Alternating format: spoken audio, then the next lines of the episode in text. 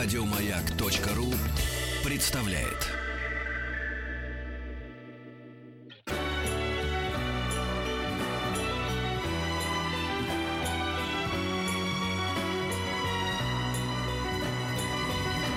Спутник кинозрителя. Дело в том, что э, побывав в городе Париже, собственно говоря, на э, таких э, сборах, встречах э, французского кино, я увидел совершенно поразительную картину. Потом я выяснил, что, оказывается, ее уже показывали на нескольких фестивалях, и даже выпустили на Blu-ray, но суть в том, что этот фильм сейчас впервые начинает выходить в кинотеатрах. Почему это важно, что он выходит в кинотеатрах? Я ужасно надеюсь, что доберется и до нас. Потому что этот фильм, э, ну, во-первых, э, он сделан Тири Фремо. Тири Фремо — это директор Каннского фестиваля и очень влиятельная персона. Но он совершенно не режиссер. Почему же он сделал этот фильм и как? Дело в том, что это сборник, а, который называется попросту «Люмьер» и дальше восклицательный знак. Потому что Тири Фремо, кроме того, что возглавляет Каннский фестиваль, является директором Люмьеровского института в Лионе, откуда родом братья Люмьер. И вот он давным-давно лелеял э, идею, совершенно, по-моему, потрясающую, сделать полнометражный фильм из короткометражных фильмов братьев Люмьер. Кто из вас знает, сколько длится фильм братьев Люмьер? Любой. Ну, думаю, немного. Ну, Не- ну, не знаю. сколько? Ну, примерно. Ну, не, не, я не знаю. 50 секунд. У них столько, столько камера работала. Монтажа никакого не было, камера была стабильна, устанавливалась 50 секунд, хватало на то, чтобы что-то снять. Все знают только прибытие поезда. Мгм. Но есть еще несколько фильмов, которые знают люди чуть более про- Продвинутые. продвинутые. Мгм. Это первый самый их фильм. Не стесняйся. Выход рабочих с фабрики Люмьер, потому что Мгм. была там фабрика, и это было снято раньше, чем прибытие поезда, хотя прибытие более знаменито. Мгм. Есть э, ребенок, которого э, кормят, э, и это фильм исторический, потому что папа ребенка это, собственно говоря, Огюст э, Люмьер, э, старший из двух братьев, он там сам сыграл, получается, и знаменитый фильм «Политый поливальщик», да, конечно. где человек поливает из шланга цветы, подходит сзади мальчик, наступает ногой на значит, шланг, э, поливальщик не понимает, что происходит, заглядывает в шланг, тут тот снимает ногу, поливальщик поливает сам себя, это очень смешно. Ну, в те времена, разумеется, это вызывало... Это думаю, и в эти времена вызывает. Да, это смешно, да, да, действительно. да, да. Так вот, на самом деле, люди, которые специально не занимались вопросом, могут назвать, наверное, 5-7 фильмов «Братьев Люмьер». «Братья Люмьер» сняли э, за 10 лет своей карьеры активной, потом они стали заниматься вообще другими вещами. А, полторы тысячи фильмов. Ну, наверное, мягко говоря, не каждый из этих фильмов хорош, но понятно, что это было настолько модное изобретение синематограф, что снимали везде, причем, что интересно, я об этом вообще не знал, путешествовали по всему миру. Путешествовали не сами Люмьеры, путешествовали в основном их операторы, которых они посылали, объясняли, что и как снимать. И а, что сделал Thierry Фремо? Он собрал столько, сколько поместилось в полтора часа стандартной длительности, 108 лучших, на свой взгляд, картин братьев Люмьер, их смонтировал друг с другом и все прокомментировал. То есть мы смотрим «Братьев Люмьер» и слушаем объяснения, что это, где это, с чем это связано, на что это похоже. И надо сказать, что такого наслаждения от киносеанса я не испытывал, я не знаю уже сколько лет. Я сравнить это не могу ни с чем. Ни с одной самой лучшей голливудской комедией, ни с каким «Ла-Ла Лэндом», ни с какими авторскими фильмами, от которых я тоже, как вы знаете, млею. Вообще ни с чем. Потому что это до того, как кино стало делиться на авторское, не авторское, на жанровое, вне жанровое, на что угодно. Это то, а из чего кино вообще вылупилось.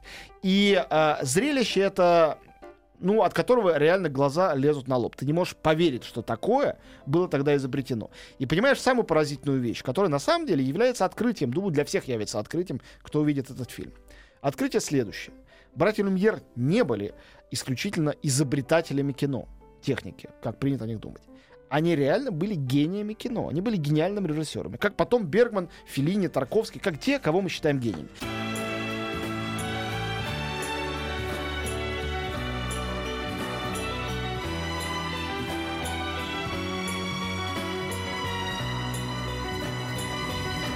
Спутник кинозрителя. Давай про братьев Люмьер. Вот, братья Люмьер. А, значит, во-первых, касательно интернациональности их, э, это совершенно невероятно. Там есть фильмы, снятые в Москве. Там есть фильмы, снятые... Вот представьте себе, они поехали, они, их операторы, чтобы снять... Там даже имена операторов часто неизвестны. Чтобы снять горящие нефтяные вышки в Азербайджане. Там есть сцены Нью-Йорка 1895 года. Какие там банды Нью-Йорка, не сравнишь. Там есть сцены, снятые в Токио. И вот мы смотрим в Токио, мы видим двух самураев, которые на бамбуковых палках упражняются. Как бы эти 50 секунд лучше большинства фильмов Курасавы, мне кажется. А если взять Отзу, который снимал с... Спе- специально, значит, э, штатив на уровне человека, сидящего на татами. Все это было изобретено в 40-х годах. Так вот, вот Люмьеры. Показывают Вьетнам, и два человека, которые друг другу передают трубку, курят. И очень интересно, Тири Фремо это комментирует, говорит, что это фильм, в котором изобретено кинематографическое время. Сюжет больше ни в чем не заключается. Просто они медленно курят. И мы это, это совершенно завораживает. 50 секунд. А как они говорили, что снимать, да, им нужно? Что вот Конечно, они, конкретно? да, они управляли, они давали очень точные инструкции, что, где и как Ну снимать. вот прям вот, э, чтобы Насколько возможно. курили. Мы нет, мы не знаем э, подробностей, к сожалению, очень мало что об этом сохранилось. Я общался с Фремо, говорю, почему же об этом так мало знают? Говорят, знаете, две причины. Во-первых, семье совершенно это было все по барабану. Вот семья Люмьеров, они не интересовались этим наследием. Куда-то отдали и все. Во-вторых, Люмьеры слишком долго были с нами. Один умер в 48 году, другой в 54-м. Кино жило уже другими вопросами и проблемами. И получилось так, что как и режиссеров их не исследовали, а как первооткрыватели все время оспаривали. Нет, это Эдисон, нет, это там братья Сколдановские, нет, они не первые. И получилось, что это такие спорные возможные изобретатели. Ну, кстати говоря, еще насчет автора. Автором был, конечно, Луи Люмьер, младший брат. Он был режиссером. Огюст, как режиссер, выступил в одном единственном фильме, по-моему, собственно, «Прибытие поезда», и как актер в нескольких. Он был одним из двух изобретателей. А режиссером, видимо, первым режиссером в истории кино, собственно говоря, был Луи Люмьер. Потом там есть фильмы со спецэффектами. Меня это поразило. Фильм, где едет какой-то экипаж и переезжает зазевавшегося какого-то бродягу. И когда он переезжает, мы видим, э, что там, э, э, видимо, какой-то монтаж все-таки был. Я не знаю, как это сделано. Что там лежит груда обломков, кусок ноги, кусок руки и отдельно голова. И как подбегают два человека, начинают суетиться и друг другу их прилаживать, а потом раз, опять живой этот бродяга встает. Фильм заканчивается. Все за 50 секунд. Правда, спецэффекты. Разговор о спецэффектах. Первый мультфильм ими сделан. А знаете, при помощи кукол. Знаете, что за мультфильм? Танцующий скелет. Это пляска смерти. 50 секунд танцующего скелета. Это совершенно невероятно. То есть ты действительно не веришь своим глазам, что такое было снято. К разговору об авангардных решениях. Сегодня мы всяких Любецких за это превозносим. Например, Луи Люмьер приделал камеру к взлетающему воздушному шару. Чтобы камера сама, там не было человека снимающего, сняла э, уд- удаляющуюся, значит, толпу. И дальше они поймали этот э, шар с этой камерой, и эта пленка есть. Ну, я бы тоже привязала, знаешь. Ну, сейчас-то это очень просто. А когда это впервые, вот я был аппарат кинематографический, это ни- никогда никто не видел, не знал, что с ним делать. Оказывается, ей было несколько дублей этого выхода э, рабочих завода Люмьер. Они выбирали лучше. и Там несколько вариантов показано. Потом, как сказал Тири Фремо, они также изобрели авторский кинематограф. И дальше там статичная камера снимает аквариум, в котором плавают рыбки. Проходит 30 секунд и продолжает э, плавать. Тири Фремо после паузы говорит задумчиво. Наверное, можно сказать, что они также изобрели скучный кинематограф. Это тоже чистая правда. Вообще фильм не скучный ни на секунду, весь в целом. Но э, отдельные фрагменты есть и такие. Гениальные, невероятно смешные зарисовки из жизни французской армии. Как комментирует Тири Фремо, понятно, почему в те годы э, французы не могли выиграть ни одной войны. Там они занимаются попыт, попыткой какой-то э, то вольтижировки, то они какие-то упражнения синхронные, гимнастику делают. Все время кто-то падает. Это какая-то комедия. Но это потом первая смерть в кинематографе. Они поехали в Мексику и сняли там дуэль. Но они увидели настоящую дуэль, при ней присутствовали, а это была дуэль воспроизведенная. То есть сыгранная актерами, а не настоящая смерть в экране. То есть каждая из этих короткометражек может быть поводом, ну, может, не для отдельной книги, но уж точно для какого-то философского эссе. Потому что кино, как язык, рождалось. И оно, когда мы смотрим этот фильм «Люмьер», оно рождается у нас на глазах. И сейчас Тири Фрему добился того, что все эти короткометражки, конечно, отреставрированы. Все это переведено на 35-миллиметровую пленку и показывается впервые, начиная с 25 числа следующей недели, начинает показываться, начиная с Франции, на больших экранах, в кинотеатрах. В современных кинотеатрах, где никто никогда не показывал фильмы братьев Люмьер. Их можно найти в Ютубе, далеко не все эти фильмы, но какие-то. Их можно найти на видео, но теперь можно пойти и увидеть в кино братьев Люмьер. Под музыку Камиля Сен-Санса, который был их современником, и музыку которого выбрали, конечно, э, совершенно осознанно.